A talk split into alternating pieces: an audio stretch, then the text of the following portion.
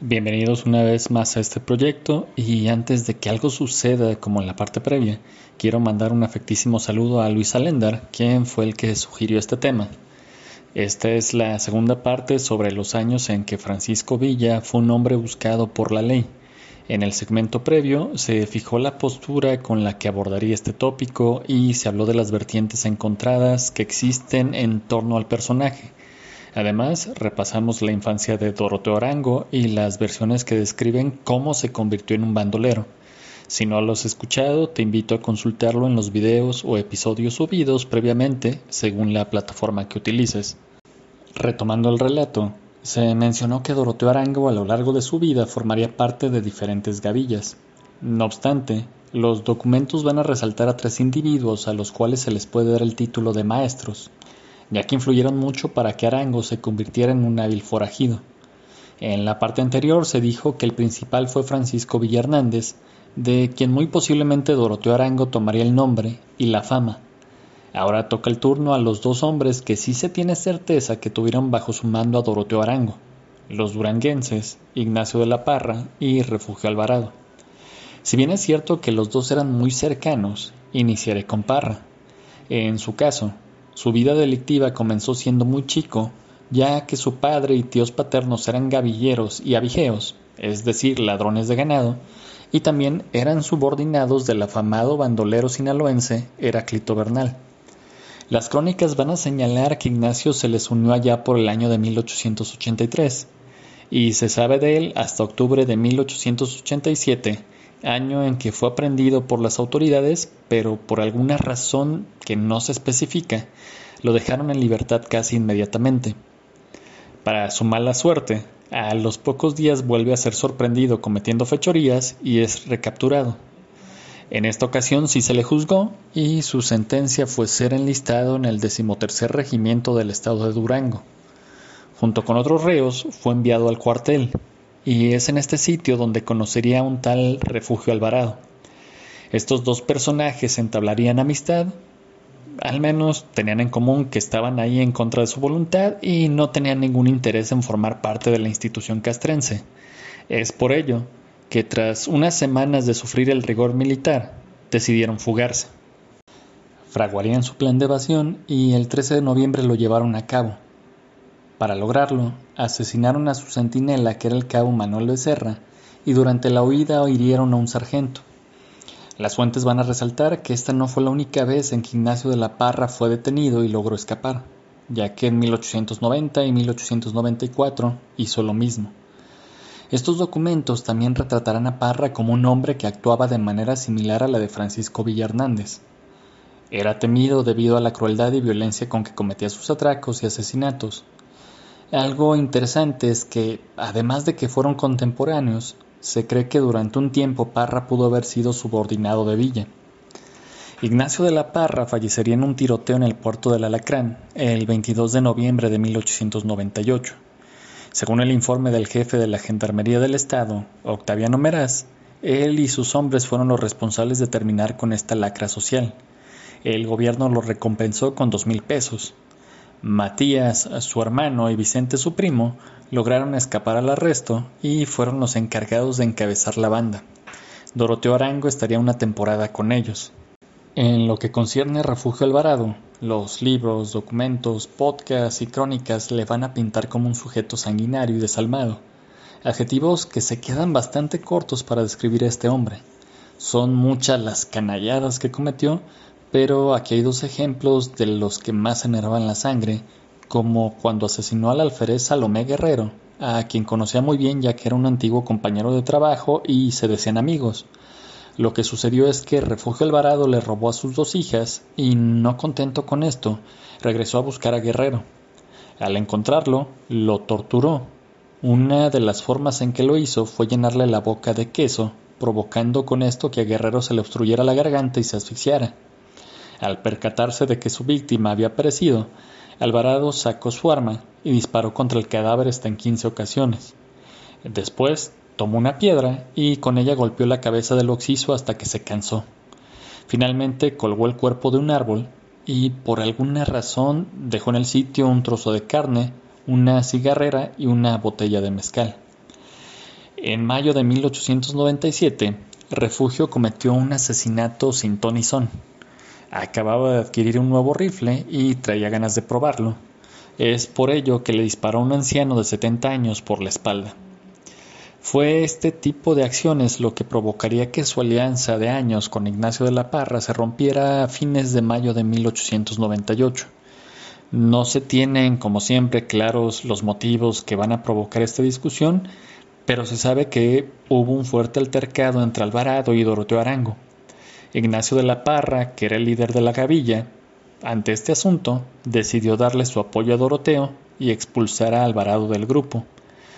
Refugio inició con esto su actividad en solitario al mando de su propio grupo, mas no tuvo mucha suerte.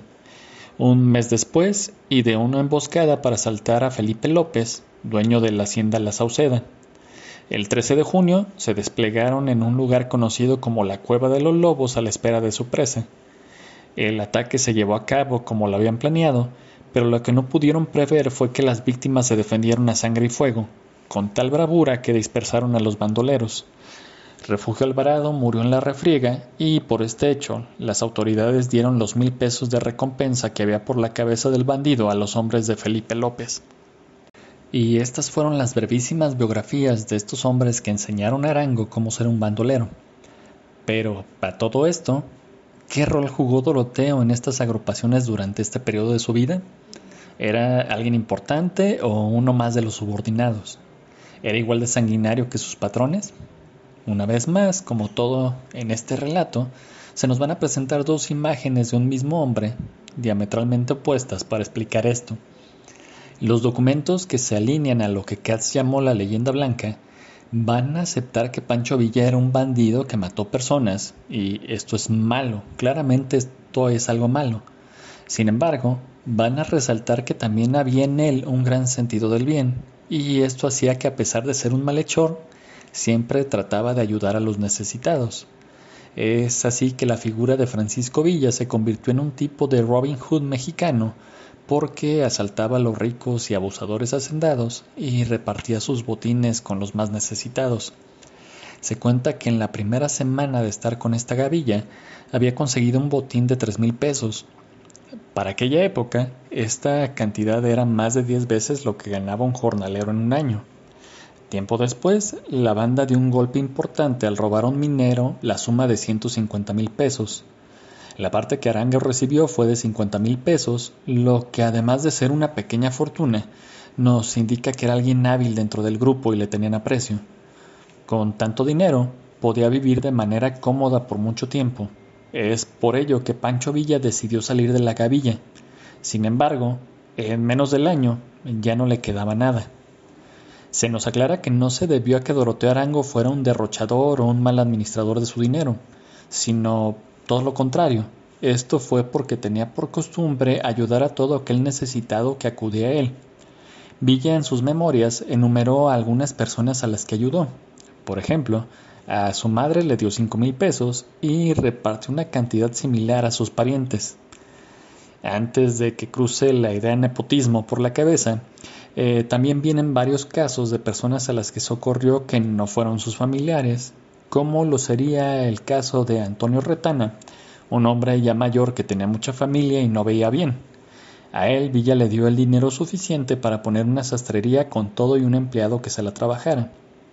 Como es natural, al gastárselo todo, tuvo que regresar con las gavillas para continuar hurtando. Y a lo largo de estos casi 16 años, Arango estaría yendo y viniendo entre varias gavillas o bien trabajando como líder de sus propios hombres. Esto se debía a que cada vez que sus compañeros o jefes cometían alguna injusticia o acto reprobable, Doroteo se molestaba y decidía separarse de ellos. En una ocasión abandonó la gavilla de Ignacio de la Parra porque sus socios asesinaron a un anciano por el simple hecho de que no quiso venderles pan.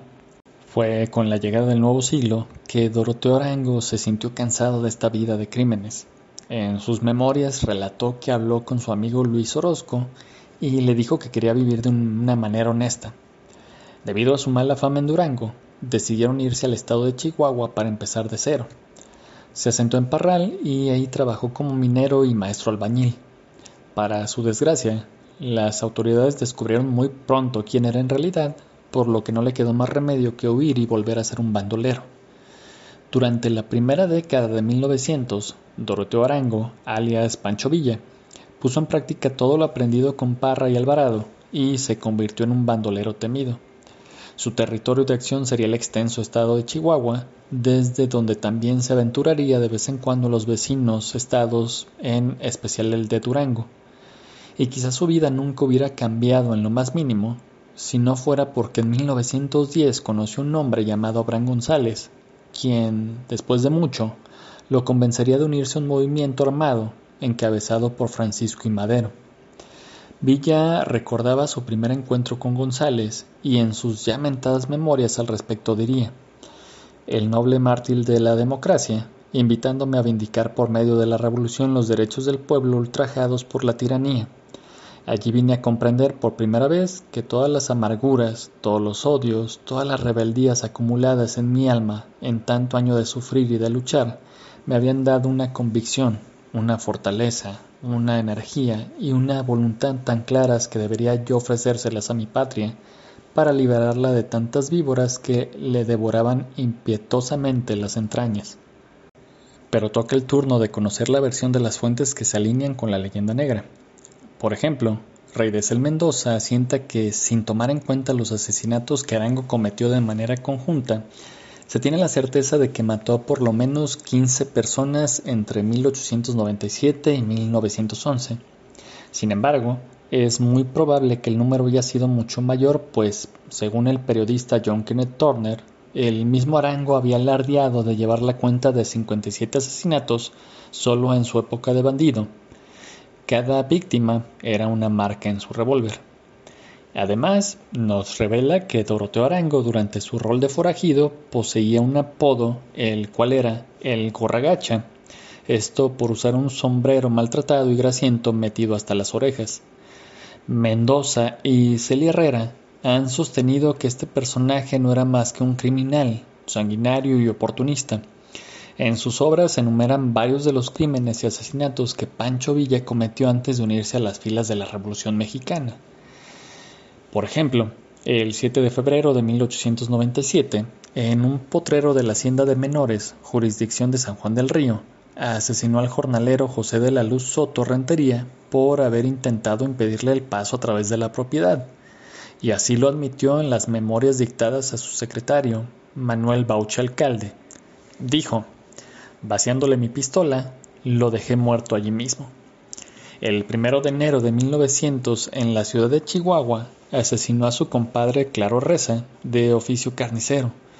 Todo indica que el hombre le debía dinero y alguien le dio el pitazo a Villa de que Reza no se lo pensaba pagar. Además, disparó y mató a un policía que había acudido al escuchar las primeras detonaciones. En este crimen se resalta que es un caso particular porque existen contradicciones, ya que Rey de Cel Mendoza sitúa el hecho una década después, el 8 de septiembre de 1910, y también dice que el móvil del crimen fue otro. El historiador informa que Francisco Villa asesinó por la espalda de cuatro tiros a su compadre Claro Reza Orozco en la esquina de calle 22 y avenida Zarco de la ciudad de Chihuahua porque lo acusaba de haberlo denunciado ante las autoridades y de volverse rural con el fin de atraparlo. El 9 de abril de 1903, junto a varios de sus cómplices, asaltaron un grupo de arrieros que transitaban por el camino de la estanzuela Chihuahua José Doroteo asesinó de un tiro en la cabeza a Ramón López e hirió en la pierna a Paulino Flores. Eliseo López, hermano del difunto, logró escapar e identificar al asesino, quien se había apoderado de 300 pesos de la venta de unos quesos. El 27 de mayo de ese mismo año, Doroteo Arango ejecutó a Rafael Reyes en las calles de Parral por órdenes de su patrón, el matancero Miguel Bacavalles, quien unos años después se convertiría en uno de sus pistoleros más temidos. Aparentemente el móvil del crimen fue por una deuda en efectivo que ambos se reclamaban. El 16 de mayo de 1904, en complicidad con Rosendo Gallardo y José Beltrán alias El Charro, Arango degolló a los vaqueros Francisco Aranda Ríos y Eugenio Molina, que habían sido amarrados a dos árboles en la cuchilla del Saucillo, en las cercanías de Villocampo en Durango. El 24 de septiembre de 1908, la gavilla del Gorra Gacha asaltó y asesinó a Francisco Martínez en la estancia de Los Charcos. El 5 de marzo de 1909, asaltaron la propiedad de Alejandro Muñoz en Villa Escobedo. Le exigieron al hombre que les entregara una alta suma de dinero, a lo cual se negó. Es por esto que van a torturarlo cortándole la planta de los pies y obligándole a caminar en ese estado. Finalmente, Doroteo Arango lo acuchilló. Su hijo Rafael también fue asesinado por Arango cuando éste intentó defenderse de los golpes que el bandolero le daba. El crimen fue ordenado por sus patrones Miguel y Quirino Vaca, quienes tenían una disputa de tierras con don Alejandro. Los testigos identificaron a, Doroteo Arango como el ejecutor. El 12 de mayo de 1910, Arango asaltó y asesinó a Natividad Bustamante en las goteras de San Andrés, Chihuahua. Al otro día sometieron y tirotearon a don Pedro Domínguez, vecino del rancho El Encino, quien logró escapar, no así su esposa y sus hijos que fueron sometidos y maltratados. Y es aquí que la coyuntura de la Revolución Mexicana va a alcanzar a Pancho Villa. Francisco y Madero se escapó de su encierro en San Luis Potosí y cruzó la frontera con los Estados Unidos, el 5 de octubre, en San Antonio, Texas, redactaría su plan de San Luis, donde instaba a los mexicanos a levantarse en armas el 20 de noviembre de 1910 a las 6 de la tarde. Este documento se esparciría lentamente por territorio mexicano y causó un hondo impacto entre la población. Lógicamente, por la cercanía a la Unión Americana, el estado de Chihuahua fue de los primeros puntos en donde se conoció dicho documento y propició la entrada de Doroteo Arango al movimiento.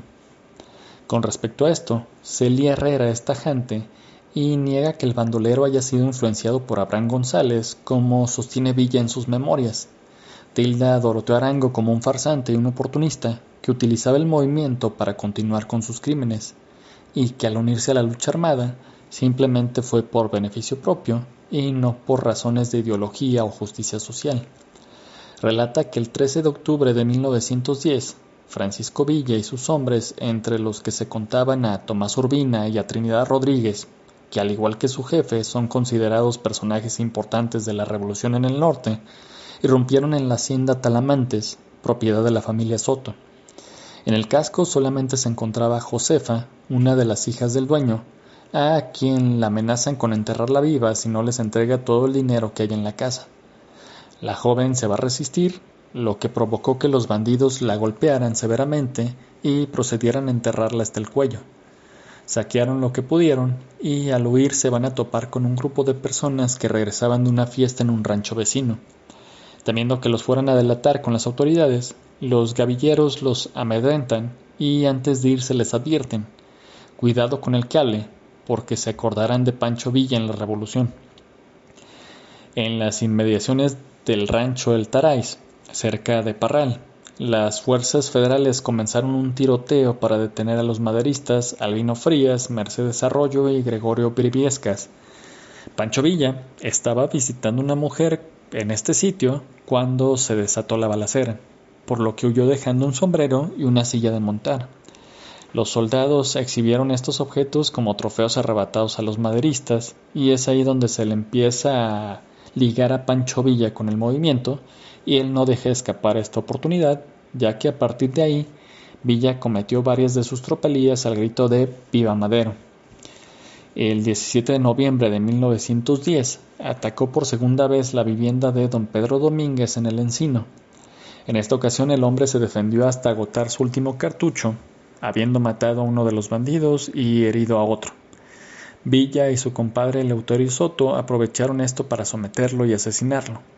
También mataron a su empleado don Remigio Rivera, a pesar de estar desarmado. Todo porque éste les había gritado bandidos. Tres días después de este crimen, Francisco Villa y su banda se incorporarían a las fuerzas maderistas comandados por Cástulo Herrera en las goteras de la ciudad de Chihuahua, y con esto se daría por terminado la etapa del bandolero Pancho Villa para dar paso a la del revolucionario. De lo que hizo Francisco Villa durante la Revolución lo abordaré en otro momento. Gracias por haber llegado hasta aquí. Si te interesa escuchar más contenido de historia, astronomía, crímenes, leyendas o casos paranormales, te invito a darte una vuelta a este proyecto llamado La Clio de Guanatos. Lo encuentras en diferentes plataformas como lo son YouTube, Spotify, Anchor, Apple Podcasts y Google Podcasts. Sin más que volver a agradecerte, pasa buen día, tarde o noche. Hasta pronto.